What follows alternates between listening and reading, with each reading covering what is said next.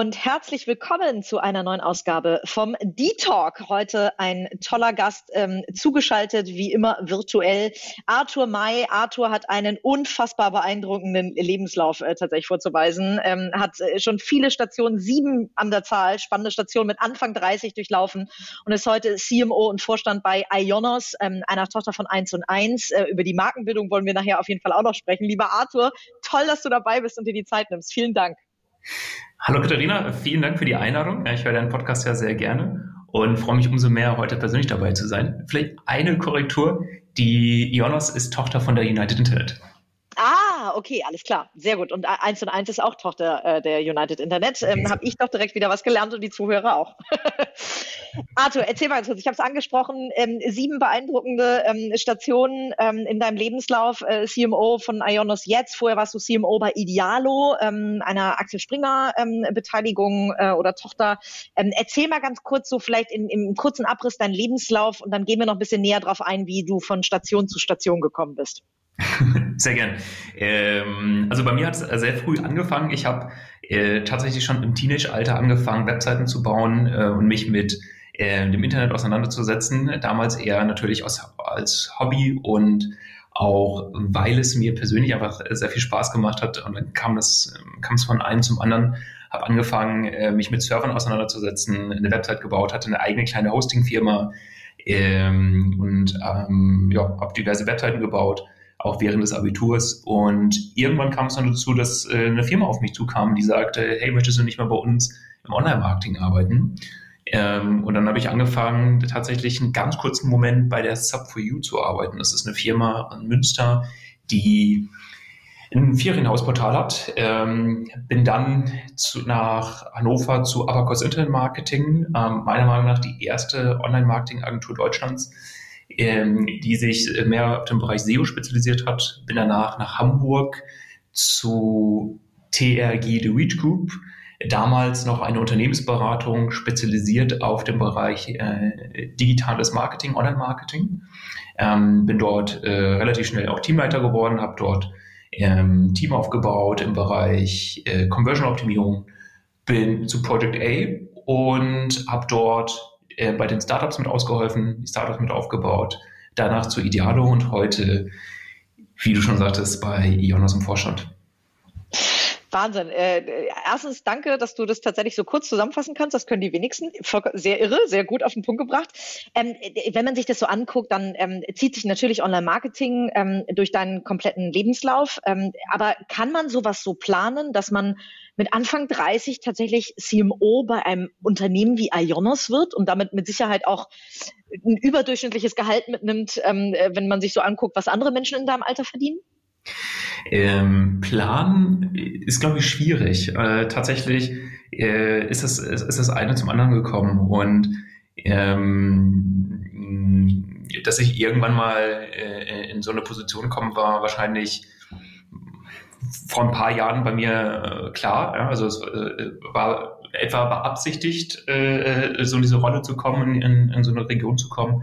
Ähm, aber es lag auch daran, dass ich aber sehr großes Interesse daran habe, äh, Unternehmen weiterzuentwickeln, ähm, Interesse habe, äh, diese wirtschaftlichen Faktoren mir anzuschauen und ähm, auch diese kom kombiniert wie eine Komponente äh, im Marketing, äh, speziell im digitalen Marketing, hat da viel Erfahrung zu haben oder sagen wir performanceorientiertes Marketing. Ich mache ja auch Offline-Marketing auf TV und das dann auch sehr performance-getrieben. Ähm, das, das hat mich dann dahin gebracht. Ähm, das zu planen wird sehr, ist sehr schwierig, ja, in der Tat. Was war denn so der Karrierekick? Also ähm, Project A gilt so wirklich als Kaderschmiede. Wir haben ja äh, auch in dem äh, tollen neuen Heft Strive, äh, wo ich gleich, gleich direkt mal Schleichwerbung mache, eine Story über Project A, wo du auch Teil sein wirst. Ähm, ähm, ist, ist Project A so eine Kaderschmiede tatsächlich? War das der Karriereboost? Ähm, das würde ich tatsächlich nicht sagen, dass es ausschließlich, ausschließlich Project A war. Es war von Station zu Station der Fall. Also ich habe mich tatsächlich äh, persönlich noch nie in einem äh, Unternehmen oder bei einem Unternehmen beworben. Ähm, das, heißt, ich habe nie äh, proaktiv irgendeine Stellenanzeige rausgesucht und äh, eine Firma angeschrieben.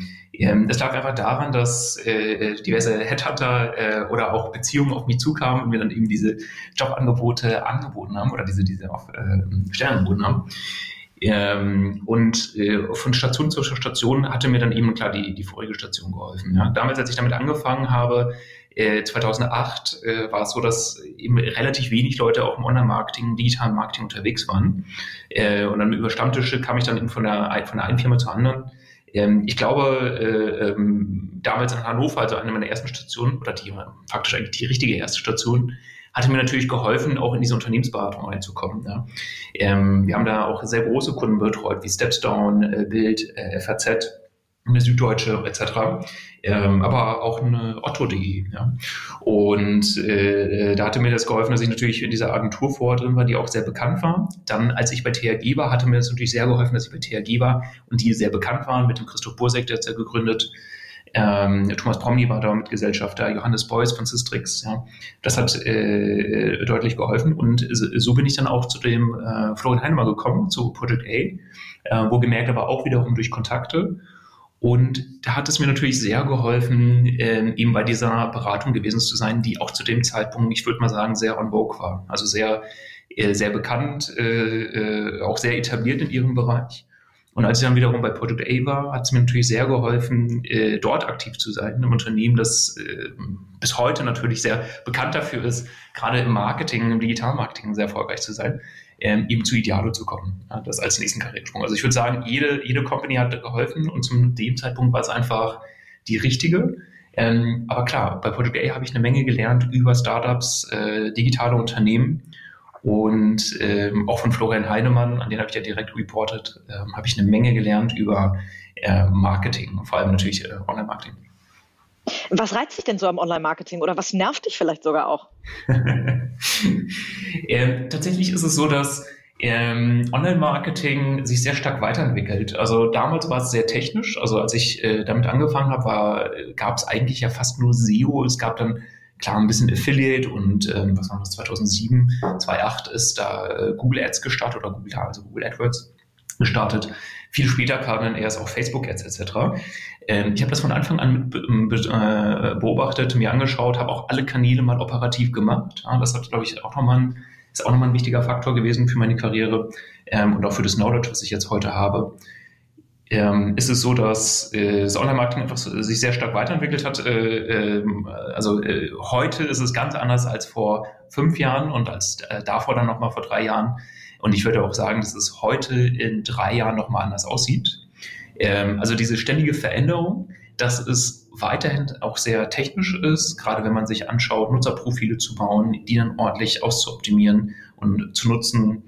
Ähm, aber auch die, diesen kreativen Part, ähm, Social Media, Influencer zu nutzen ähm, oder auch mal drüber nachzudenken, wie kann man einen, Podcast sponsort und das Tracken und Messen, das ist, ähm, also das reizt mich einfach sehr. Ja.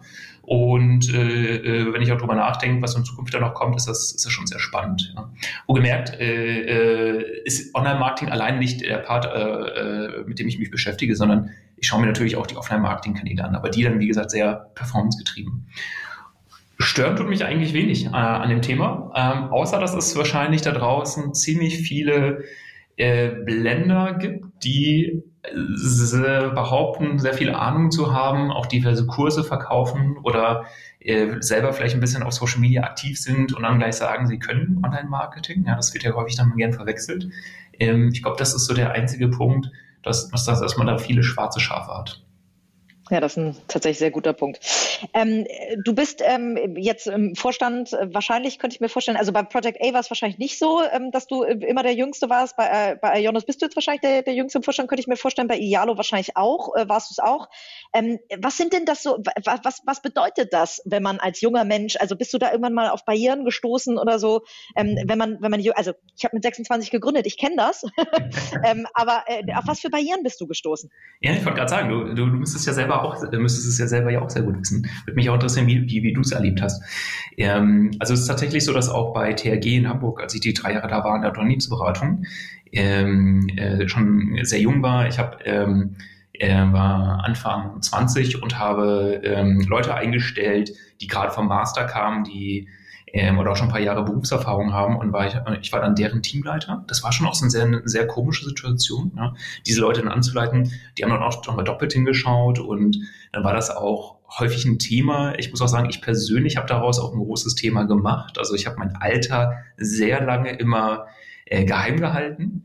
Ähm, wo gemerkt, auch als ich dann bei Idealo angefangen habe, ähm, habe da viereinhalb Jahre gearbeitet, war das eines der größten gehüteten Firmengeheimnisse. Ähm, äh, einige Mitarbeiter hatten tatsächlich gefragt dann, wie alt bist du? Und ich habe dann immer ähm, zu Anfang, zumindest in den ersten Jahren, immer eine gute Ausrede gefunden, äh, nicht das tatsächliche Alter zu sagen, weil ich immer... Die, die da wäre? Was ist so eine Ausrede? ja, ist eine gute Frage. Ich glaube, ich habe abgelenkt oder ich habe ähm, ich habe da, glaube ich, ähm, ich weiß gar nicht, was ich, was habe ich denn erzählt? Ich glaube, ich habe ich hab irgendwas äh, Lustiges eingeworfen. Ähm, und dann hat das, hat das immer ganz gut geklappt, das Thema zu wechseln. Okay. Ja? ähm, tatsächlich, also, dass es, es mich persönlich einfach sehr ähm, mitgenommen hat, oder was es also mitgenommen hat, also es einfach sehr beschäftigt hat und ähm, ich da nicht äh, zustand. Ja? Weil ich immer dachte, naja, wenn du, wenn du so jung bist, dann packen mich die Leute natürlich sehr schnell in eine Schublade und sagen, naja, der hat ja noch nicht so viel Berufserfahrung oder der, der kann das ja noch nicht so. Und das war eben die die, Herausforderung, weshalb ich dann auch in diesen leitenden Rollen mich da ein bisschen zurückgehalten habe, was das Alter anging. Ähm, einer meiner Vorteile ist wahrscheinlich auch, äh, dass nicht so äh, junge Auftreten, aber auch meine Größe. Ja, das äh, ist natürlich in der, äh, in der Offline-Welt hat das natürlich seine, seine Vorteile. Nichtsdestotrotz. Ähm, also, Disclaimer muss man sagen, Arthur ist 1, weiß ich nicht, 1,98 oder so? Ja. ja. äh, und in der Tat ist es so, dass das, genau, das hat dann noch ein paar Vorteile, aber ich habe mich da mal sehr zurückgehalten. Ähm, das, das, das war natürlich ein äh, persönliches Thema. Ähm, Genau. Und ähm, hat sich natürlich manchmal komisch angefühlt. Man muss aber sagen, ich habe ich es immer wieder geschafft, durch Kompetenz dann zu überzeugen. Und das würde ich auch jedem äh, da draußen empfehlen, wenn er mal sehr jung in eine Rolle geriet, in der er sich vielleicht noch fast unwohl fühlt oder sagt, das ist unterdurchschnittlich jung, ja, äh, oder, oder dann in dem Fall überdurchschnittlich jung, ähm, dass er äh, dann natürlich äh, schaut, immer durch Kompetenz zu überzeugen ähm, und sich weniger dann auch äh, da pikiert fühlt. Ja. Ich hatte mal eine, ähm, ich habe eine letztens mit einer Vorständin gesprochen, einer, äh, einer Frau, die äh, auch schon seit vielen Jahren im Vorstand ist und auch schon ähm, für sehr große Unternehmen im Vorstand gearbeitet hat und dann hat man uns mal darüber unterhalten und sie sagte, ich sagte zu ihr, naja, als Frau hat man es ja auch manchmal ein bisschen schwieriger, ist ja auch häufig eine Männerwelt. Und sie sagte, nee, du, ich glaube, du, du hast es viel schwieriger. Ja? In dem jungen Alter, äh, in den jungen Jahren, auch damals, ja, du wirst es schwieriger gehabt haben, ähm, dich dazu etablieren und sich zu beweisen. Das fand ich irgendwie ganz interessant. Ja, kann ich nur bestätigen. Also wenn man mit 26 gründet und dann auch als Frau, äh, landet man gleich in zwei Schubladen. Genau, Von ja. daher ähm, äh, ist das äh, mit Sicherheit nicht ganz easy. Da sind wir aber beim guten Thema. Ähm, du hast es jetzt selber angesprochen. Ähm, Du hast äh, ganz früh Teamleitungserfahrungen äh, sammeln dürfen, hast es jetzt seit Jahren tatsächlich. Ähm, was macht dich denn als Leader aus und wie bestückst du deine Teams in Anführungszeichen? ähm, also was mich persönlich ausmacht, ist, dass ich äh, tiefer auch in die Themen reingehe. Ich glaube, es ist sehr wichtig, ähm, ähm, äh, die Themen zu verstehen und zu durchdringen, die man verantwortet. Ja, das ist, klingt jetzt sehr allgemein, klingt jetzt auch sehr salopp, aber man glaubt gar nicht, wie wertvoll das ist. Eben auch mit den Entwicklern mitsprechen zu können, wenn man eben Themen umgesetzt bekommen haben möchte auf der Webseite äh, oder wie auch immer, wenn die sagen, hey, das dauert x Monate oder x Tage, ja, ähm, dann eben zu verstehen, was, was passiert dahinter und aber mit denen auch da grob mitsprechen zu können. Natürlich muss man es nicht besser können und man darf es nicht verwechseln mit äh, Micromanagement dass man dort da zu tief reingeht und denen ganz genau vorgibt, was sie zu tun haben. Aber ich glaube, das ist ein wichtiger Faktor ähm, und daran halte ich mich auch. Und das ist natürlich unfassbar anstrengend, in allen Themen tief drin zu sein, gerade wenn man auch neue Themen hat und Themen, die sich auch viel verändern. Ja. Ähm, aber das, das macht äh, sehr viel aus und äh, das macht, also es macht mir aber auch sehr viel Spaß. Ich versuche mich da auch, ich versuche mir da auch dann die, die Finger, äh, die, die Hände auch mal, mal schmutzig zu machen und dann tiefer reinzugehen, ähm, ähm, wenn es jetzt Themen sind rund um, weiß ich nicht, auch neuere Themen, Machine Learning äh, oder nennt es AI oder was auch immer, mir dann auch mal Bücher zu schnappen, äh, Hörbücher tiefer reinzugehen oder äh, auch Online-Kurse zu machen, um das dann zu verstehen, um dann zumindest die Basics mal selber ausprobiert zu haben. Zu, zu dem Team selber ähm, ist mir sehr wichtig, dass, äh, dass das Team sehr ausgeglichen ist. Ähm, mir ist vor allem sehr wichtig, dass ich Leute unter mir habe, die besser sind als ich. Also ich fühle mich, das, ist, das glaubt man, also es ist zwar, klingt zwar auch mal sehr komisch, ähm, hat mir aber enorm geholfen, immer Leute zu haben, die besser sind als ich in ihrem Bereich und vor, wo ich Sorge habe, dass die irgendwann mal vielleicht sogar meinen Bereich einnehmen. Dass die irgendwann mal, also, dass die eigentlich auch meinen Job einnehmen könnten. Ja. Ist das eine ähm, Sorge, die, mit der du schon einstellst? Also, ähm, oder, ist, oder ist es ein Ziel oder wie beschreibt man das, weil du sagst Sorge? ja, in der Tat. Also es ist äh, so, dass ich mir häufig darüber nachdenke, könnte diese Person irgendwann mal auch meine Rolle einnehmen? Ja? Also ist, äh, ist sie ehrgeizig genug? Es gibt natürlich gewisse Rollen und auch gewisse Positionen, wo das nicht unbedingt notwendig sein muss und wo, auch, wo man auch erkennt, dass diese Person einfach nicht diese, dieses Spektrum, diese Breite an Themen abdecken möchte. Ja? Ähm, aber ähm, wie ist, genau, also äh, je nach Position achte ich da schon drauf und versuche auch zu schauen, dass diese Person besser sein könnte als ich. Ähm, aber auch vielleicht irgendwann meine Position einnehmen könnte, wenn sie wollte. Ja. Ähm, aber inhaltlich sollte sie definitiv, also in dem Thema, das sie verantwortet, äh, besser sein als ich und tiefer drin sein. Das, das ist mir sehr wichtig. Ja. Auch wenn ich manchmal, äh, wie gesagt, gerne in die Themen reingehe und dann auch mal challenge, ist es mir wichtig, ähm, äh, dass sie fachlich da ähm, äh, mir überlegen ist und ich von der Person auch noch lernen kann. Das ist manchmal gar nicht so einfach, auch wenn es blöd klingt. Ja. auch das, äh, wenn man dich ein bisschen kennt, klingt das nicht so blöd. und die äh, andere Thematik ist, dass ich äh, schaue, dass das Team äh, ausgeglichen ist, dass das Team ähm, ähm, divers bestückt ist, auch äh, ähm, man nicht nur äh, Männer im Team hat, auch mal Frauen im Team hat, ja. Ähm, auch in Führungsrollen das ist sehr wichtig aus meiner Sicht und äh, schaut, dass, dass du da unterschiedliche Komp ähm, Komponenten drin hast. Früher war es übrigens so, dass ich immer dachte, weil ich so technisch bin und weil ich ähm, mich auch für diese Themen so interessiere, dass ich mich, dass ich immer wieder Leute einstellen müsste und auch alle Leute unter mir sehr technisch sein müssten. Das habe ich viele Jahre gedacht. Das hat auch, äh, hat auch, glaube ich, den einen oder anderen die eine oder andere Schweißperle gekostet, ja, ähm, bis ich dann irgendwann begriffen habe, dass es nicht der Fall sein muss. Also nicht jeder muss äh, auch mal so ein Kreativer im Marketing, ja, der muss dann nicht unbedingt technisch sein. Früher war es halt tatsächlich so, dass ich mal gedacht habe, hey, egal welchen Job du machst, also, äh, früher oder später ist alles Technik, es wird alles automatisiert, ähm, du, äh, du musst es ähm, musst die technische Komponente abdecken können. Es hat ein paar Jahre gedauert, bis ich dann begriffen habe, okay, nicht jeder muss es haben, aber bei vielen Leuten hilft es zumindest in vielen Jobs, in vielen Bereichen. Du hast einen ganz spannenden ähm, Punkt angesprochen, nämlich das Thema Micromanagement. Das wird ja vielen Inhabern, vielen Gründern, vielen Führungskräften auch aus der Digitalwelt äh, vorgeworfen. Ähm, wann ist es denn noch hands-on und wann ist es Micromanagement? Ich, ich, glaube, es ist dann Micromanagement, wenn du die Lernkurve nicht bei dir hast, sondern, ähm, also, oder nee, wenn, wenn die Lernkurve bei dir ist, dann ist es Micromanagement. Sobald, ah. Sobald der Gute Definition. sobald der Mitarbeiter, ja, äh, sobald der Mitarbeiter Themen umsetzt und dann mit dem Resultat so klar zu dir kommt, äh, oder weil du es auch gefordert hast und dann eben äh, diese Themen ja, äh, äh, so aufbereitet, dass, dass du dann entscheidest und äh, diese Themen dann auch wieder äh, zurückgibst, ja, dann ist ja meistens die, die Lernkurve bei dir. Und es ist super, super wichtig, dass die äh, bei den Mitarbeitern ist. Ähm, meine Art ist da eigentlich eher die, dass ich reingehe, den Mitarbeitern sehr viel Vertrauen gebe und schaue, dass die Lernkurve bei denen ist. Ja? Nicht nur bei meinen Führungskräften, auch den Mitarbeitern, also auch dem regulären Mitarbeiter, also bei Nicht-Führungskräften. Ähm, aber auch mal reingehe und dann challenge und sage, naja, guck mal hier, da hat sich doch in den letzten Monaten XY geändert, habt ihr euch das schon angeschaut? Wieso machen wir denn Thema XYZ so? ähm, und versuche dann auch zu challengen, so dass sie erkennen, dass ich sie sehe oder ihre Themen sehe, äh, auch da tief genug drin bin, aber auch ähm, äh, da einen Blick drauf habe. Ja. Aber wichtig ist, wie gesagt, die, die Lernkurve sollte beim Mitarbeiter sein.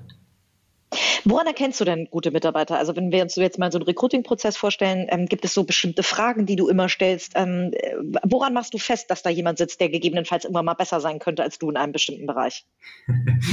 ja, klar, ich stelle immer die Frage, wie viele Smarties passen in Smart? wer, wer, das richtig beantworten kann, der, der hat es dann geschafft. Ja. ja ähm, okay, also du stellst nie Mitarbeiter ein. Ganz genau, die, die Mitarbeiter, die, die die Antwort darauf liefern können. Ne? Wobei tatsächlich, es gab so ein, zwei Brain-Teaser-Fragen, die, die ich tatsächlich in der Vergangenheit äh, mochte. Ähm, Wie zum Beispiel?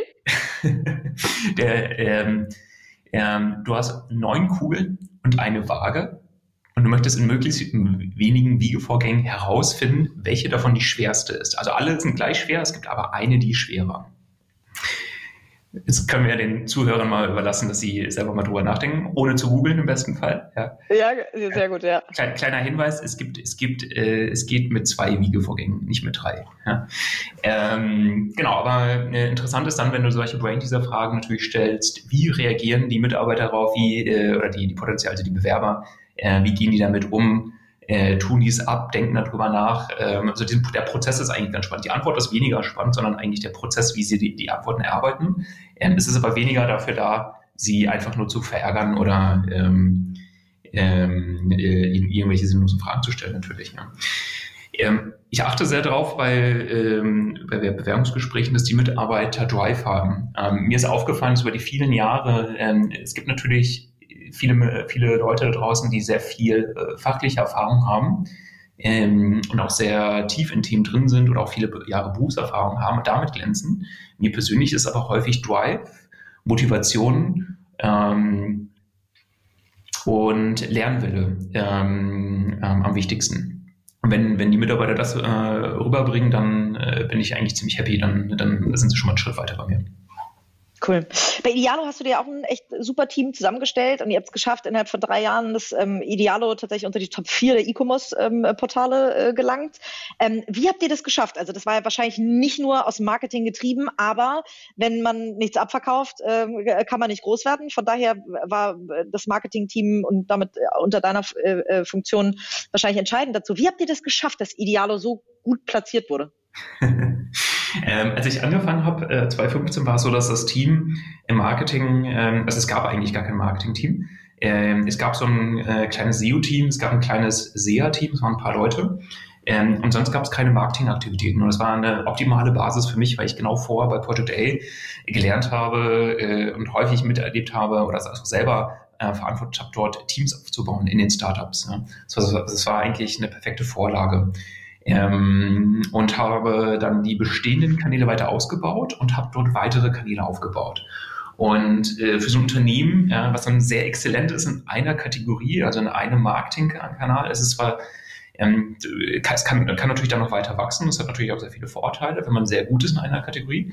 Aber es hilft auch nochmal, ähm, wenn Kunden und Interessenten und Leute da draußen diese Marke äh, über weitere Kanäle sehen. Also über Affiliate, über TV, ähm, und das auch, wie gesagt, sehr performancegetrieben, ähm, aber auch äh, Display und äh, CRM, also über E-Mail-Marketing. Wie misst man denn Brand? ähm, Florian Heinemann aus von Photogay hatte mal eine ganz interessante Aussage getätigt. Der sagte, Brand Marketing ist am Ende des Tages nur zeitversetztes Performance Marketing. Mhm. am Ende des Tages ist es ja so, dass du Brandmarketing nicht tust, weil du einfach nur denkst, dass es geil ist, sondern weil du ja auch glaubst, dass es, ähm, dass es eben langfristig mehr Umsatz bringt. Nur zeitversetzt und man kann es nicht messen. Und äh, was ich häufig merke, ist, dass Personen, dass Leute ähm, da dann auch einfach aufhören und sagen, hey, Brand Marketing oder das ist, das hat was mit Brand zu tun, ja, gerade im Marketing hast du das ganz häufig, dass Leute sagen, das hat was mit Brand zu tun, da müssen wir rein investieren, äh, das können wir nicht messen, das macht aber total Sinn, ja, und das ist super günstig, weil wir kriegen da Millionen von Reichweite, Millionen von Leuten, die sehen uns, ja, und dann hat dann das, das funktioniert schon. Ähm, und dieses blinde Investieren, das ist das, was, was, was ich nicht akzeptiere, was, was nicht in Ordnung ist, ähm, was ich nicht möchte. Ähm, in der Regel, also es ist sehr abhängig vom Kanal und von der Aktivität, aber am Ende des Tages kannst du es natürlich zeitversetzt merken und du hast meistens noch ähm, Indikatoren, die dies vorgibt. Ähm, gutes Beispiel ist TV. Das ist, ist ja auch kein Geheimnis, da gibt es auch eine Menge Firmen zu. Ähm, die schauen sich nicht nur, wenn du in TV rein bist, hättest du früher gesagt, das wird schon was bringen, ja, Markenbekanntheit steigt, äh, deine, äh, dein, dein Brand-Traffic steigt langfristig. Aber wenn du, ähm, wenn du so einen TV-Spot ausstrahlst, bekommst du auch eine Direct Response. Du bekommst auch Nutzer, die direkt beim linearen TV, also TV, direkt auf deine Seite gehen. Diese, die Direct-User, die werden nicht die Kampagne äh, finanzieren, die werden nicht genügend Umsatz bringen. Also zumindest kenne ich kein Geschäftsmodell, bei dem es so funktioniert. Aber es ist ein guter Indikator. Und wenn du dir dann noch, noch wenn man sich dann noch, noch weitere Indikatoren anschaut, ähm, wenn man erfolgreich TV macht oder gutes TV macht, ähm, dass es sich in anderen Kanälen widerspiegelt, wie eine bessere Klickrate im Online-Marketing, im SEO, SEA, Display etc. Und diese Effekte dann zurückrechnet, also in, in, in Umsatz, ähm, kann man eine wirtschaftliche Betrachtung haben für, ähm, oder hat man eine wirtschaftliche Betrachtung für einen Brandkanal wie TV. Ja. Und am Ende des Tages kann man darauf basierend natürlich einen Return Investment berechnen. Ich interessiere mich ja jetzt seit ein paar Monaten ganz, äh, ähm, ganz gravierend für Print aufgrund dieser neuen Aufgabe. Ähm, ich werde immer wieder damit konfrontiert, dass ähm, ähm Marketing-Leuten ähm, äh, extrem wichtig ist, wie groß die Auflage ist. Nicht wie groß der, der wirkliche Abverkauf ist, sondern wie groß die Auflage ist. Das ist für mich immer so ein bisschen vergleichbar mit, wie groß ist der Umsatz versus wie groß ist, wie groß ist das EBIT, weil am Ende willst du ja irgendwie das, was übrig bleibt und nicht nur den Umsatz pimpen. Ja. Ähm, warum ist die Auf oder ist die, ist dir auch die Auflage wichtiger als die tatsächlich abverkauften Exemplare? Und wenn ja, warum? ähm, äh, man muss sagen, dass das Marketing heutzutage ähm, immer noch sehr oldschool getrieben ist. Du wirst im Marketing immer noch viele Leute finden, die dir und auch Agenturen finden, die dir, die einem ähm, nur Marketingaktivitäten auf Basis von Reichweite verkaufen. Die werden nicht hingehen und sagen, das könnte so und so viel Umsatz bringen, weil sie sich das gar nicht zutrauen oder weil sie äh, diese Berechnung gar nicht gemacht haben oder weil es auch einfach zu aufwendig ist oder äh, sie vielleicht auch nicht an die Daten des Unternehmens rankommen. Ähm, und dann ist es natürlich immer hilfreicher, desto mehr, desto besser. Das ist ja auch beim Influencer-Marketing oder anderen Kanälen immer der Fall. Ne? Äh, wenn, ich, wenn ich das auch höre, wenn ich mich mit anderen Marketeers austausche und die sagen, hey, wir haben hier einen Influencer, der hat drei Millionen Follower und da x Millionen Leute, die sich deine Videos anschauen, der kostet nur so viel. Aber natürlich hast du da vollkommen recht, ist die Qualität gar nicht mit berücksichtigt. Und ähm, das ist ja in, in dem Fall äh, bei, bei deiner Printauflage der Fall. Äh, die Reichweite ist gar nicht so wichtig, aber wenn du ähm, ein paar hundert, ein paar tausend ziemlich lukrative Kunden ähm, und Leute da ähm, targetest, ja, ähm, ähm, wenn angenommen du würdest eine Menge CTOs äh, oder eine Menge CEOs targeten, ja, ist diese Reichweite ja ein Vielfaches Mehrwert. Ja. Und gute Marketeers, gute Advertiser erkennen das natürlich. Ja. Die äh, erkennen, dass die Zielgruppe, die du erreichst, einfach ein vielfaches Mehrwert ist und schlagen das dann auch auf die vielleicht nicht so hohe Reichweite drauf und ähm, nutzen das sogar. Das ist ja auch das Interessante, das ist ja meistens auch der Sweet Spot. Ja. Ähm, viele äh, Advertiser gehen eben auf reichweitenstarke Portale oder Magazine oder wie auch immer und nehmen die, die mit der meisten Reichweite, aber schauen sich die kleineren nicht an, weil sie sagen, da lohnt sich ja nicht. Aber gerade da könnte sich ja eben der Sweet Spot verstecken. Dort könnte es ja sein, dass man deutlich günstiger die bessere Zielgruppe erreicht. Sehr gut, das geht runter wie Öl. Vielen Dank. Ja. Du bräuchtest die richtigen Advertiser, die richtigen, die richtigen äh, äh, Unternehmen. Ja, das ist gut. Also wir reden danach dann einfach nochmal über die Werbekampagne von äh, Ionos in Strive. Aber damit langweilen wir jetzt nicht die Hörer. Ähm, äh, Arthur, wir müssen natürlich jetzt auch noch ähm, über Ionos sprechen, wo du jetzt hin bist. Ähm, das war eigentlich ein großer Weltenwechsel in Anführungszeichen, weil du vom B2C ins B2B-Geschäft gewechselt bist. Mhm. Ähm, was ist das auf, was hat das mit dir und mit, Mar mit Marketing gemacht? Ähm, was, hat das, was, was, hat das mit mir gemacht? Äh, äh, mit mir hat das eigentlich relativ wenig gemacht, ähm, weil es wieder ein neues Umfeld war, in der, dass ich mich äh, schnell eingelebt habe. Ich habe im März begonnen. Es war jetzt nicht die äh, Corona-bedingt jetzt nicht die, die einfachste Zeit, würde ich sagen. Ähm, habe aber äh, mich schnell in die Themen eingefunden äh, äh, schnell die Potenziale erkannt, äh, konnte da auch, äh, konnte jetzt auch äh, dann auch nach einer gewissen Zeit natürlich dann eine Vision entwickeln und äh, ein Gefühl dafür entwickeln, wo das meiste Potenzial ist und wo wir auch langfristig hin sollten. Ähm, ja, so viel, so viel zu meiner Person. Ähm, zu, zum Unternehmen selbst. Äh, es ist natürlich ein, andere, ein anderes Umfeld, ist deutlich größer. Wir haben mit Ionos in Summe fast 3000 FTEs, die wir verantworten äh, über diese Gruppe, also über die Ionos-Gruppe. Ähm, eine Menge Tochterfirmen. Ja. Ähm, die Ionos ist nicht nur die Ionos selber, sondern wir haben den Marktführer in Polen, Spanien, äh, UK etc. in unserer Gruppe ähm, und sind selber in sehr, sehr vielen Ländern aktiv. Ja. Ähm, das ist super spannend äh, und auch nochmal herausfordernder, macht aber auch umso mehr Spaß. Ähm, du hast gerade selber gesagt, dass du in einer ganz schwierigen Zeit gestartet bist. Also gerade was so Onboarding angeht, die Menschen kennenzulernen und so weiter, weil da schon ähm, der erste Lockdown ähm, da war im, äh, im, März oder zumindest ähm, Corona schon wütete. Ähm, das ist wahrscheinlich eine ganz wertvolle Erfahrung, das selber zu erfahren, weil du wahrscheinlich jetzt ja auch in den letzten sechs Monaten ähm, äh, den einen oder anderen auch in dein Team neu geholt hast. Was hast du denn da mitgenommen? Wie funktioniert, was funktioniert nicht im Onboarding und wie sollte man Onboarding umstellen in solchen Zeiten? Mhm. Ähm, was im Onboarding sehr wichtig ist, dass äh, natürlich ein sehr enger Austausch da ist. Ähm, du, du hast ja eben nicht den Fall, dass der neue Mitarbeiter äh, durch die Teeküche läuft oder zur Kaffeemaschine und dann nochmal irgendwie den einen oder anderen Ko Kollegen kennenlernt, äh, der zufälligerweise auch gerade einen Kaffee holt oder dort dann irgendwie äh, sein Brötchen isst oder wie auch immer. Ähm, diese Situation hast du nicht und ähm, auch in Meetings äh, kann, kann der ein oder andere mal schneller untergehen. Weil du ja natürlich ähm, ähm, die Form der Meetings, gerade größere Meetings, wenn da so mal zehn Leute teilnehmen, äh, ist einfach ein bisschen anders über so einen Videocall. Ähm, umso wichtiger ist, ist, dass man das strukturiert durchgeht, also dass man schaut, strukturiert, ähm, ähm, dass der Mitarbeiter äh, möglichst viele Leute kennenlernt, ähm, äh, dann kennenlernen hat und wenn es auch nur 20, 30-minütige Calls sind, dann möglichst viele Leute aus der eigenen Abteilung, aber auch aus anderen Abteilungen kennenlernt und auch schaut, wo es eine Überschneidung gibt. Ähm, das, das es fühlt sich manchmal ein bisschen komisch an, wenn man dann auf einmal an, äh, irgendwo anfängt und dann erstmal 30 Calls hat oder 20 Calls hat, weil man erstmal eine Menge Leute kennenlernt. Aber es hilft dann natürlich auch enorm. Ja. Und wichtig ist natürlich auch, dass man diesen Calls ja nicht nur ähm, äh, über das Wetter spricht, sondern auch schaut, was macht die andere Person. Also möglichst, möglichst gute Intro zu den anderen Mitarbeitern.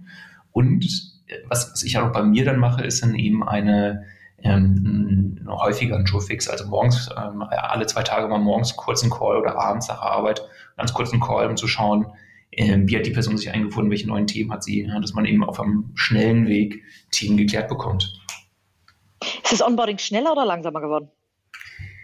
Ähm, ich glaube, es ist tatsächlich sogar schneller geworden, aber ich würde sagen, es ist fehleranfälliger geworden, weil eben nicht der Mitarbeiter alle anderen Themen mitbekommt ähm, oder weniger Themen mitbekommt. Ja.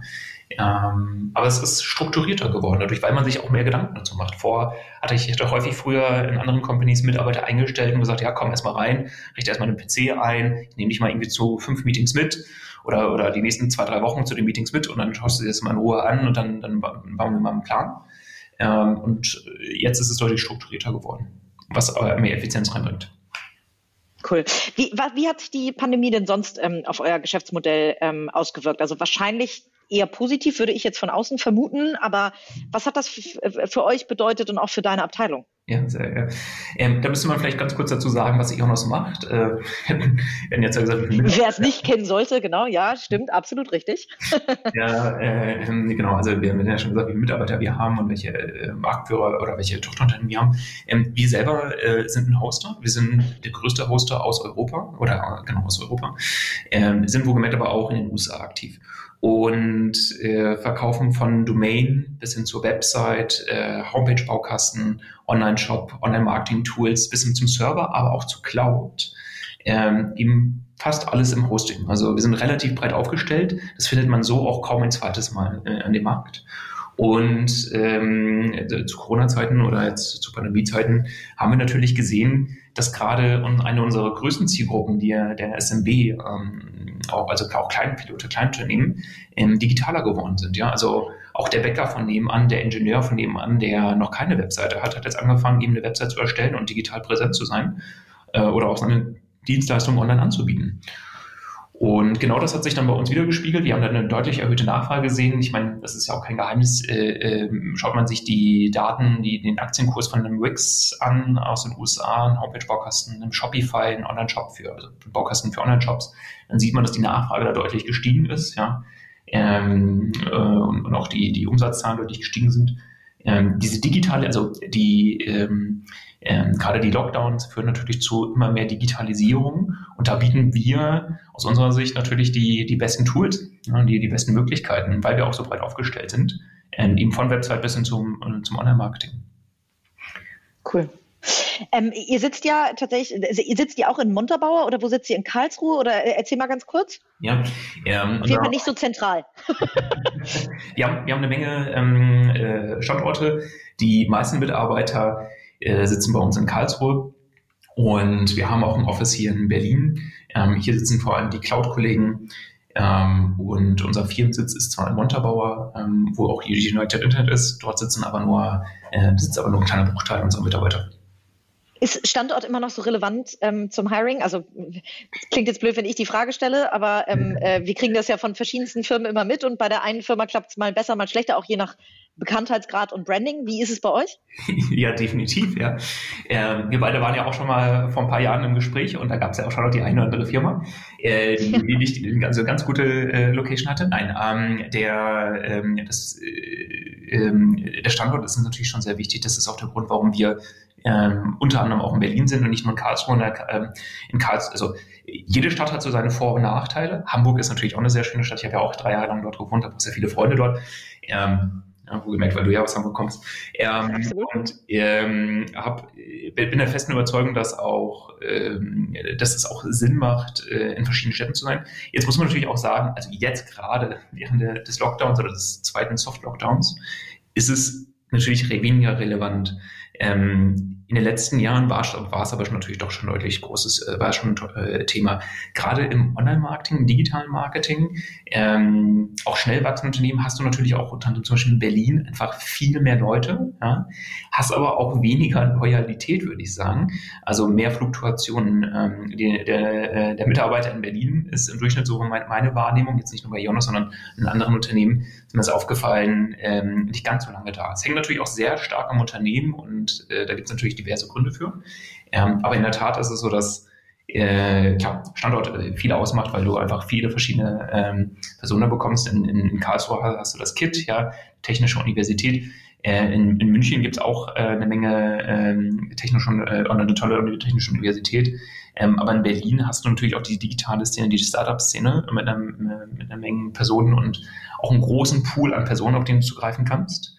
Ähm, aber auch Städte wie Hamburg haben natürlich seine Vor- und Nachteile. Nee, jetzt habe ich ja vorhin schon am Anfang ähm, fälschlicherweise äh, gesagt, Ionos ist eine Tochter der, der 1 und 1 und du sagst zu Recht, es ist eine Tochter der United Internet.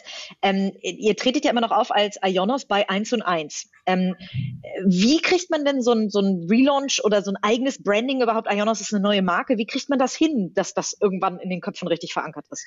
ist ja, so eine gute, eine gute Frage. Ähm, wir waren damals das 1 und 1. Äh, wir waren damals 1 und 1 Hosting, also der, der Hosting-Part. Also 1 und 1 war damals eben äh, der Part für äh, die äh, für, für, für alle Bereiche, also von Telco bis eben zu Hosting. Jetzt ist eins und eins, der äh, fokussiert sich, ähm, die klassische Marke fokussiert sich auf den Telco-Bereich, Mobilfunk und DSL. Und wir konzentrieren uns eben auf den Hosting-Bereich. Ähm, genau, wir waren äh, vor 1 und 1 äh, Hosting, äh, beziehungsweise äh, der Hosting-Part von 1 und 1, ähm, wurden dann zur Marke 1 und 1 Ionos, sind dann zu Ionos by One-on-One und werden dann ähm, in absehbarer Zukunft nur noch die Ionos sein.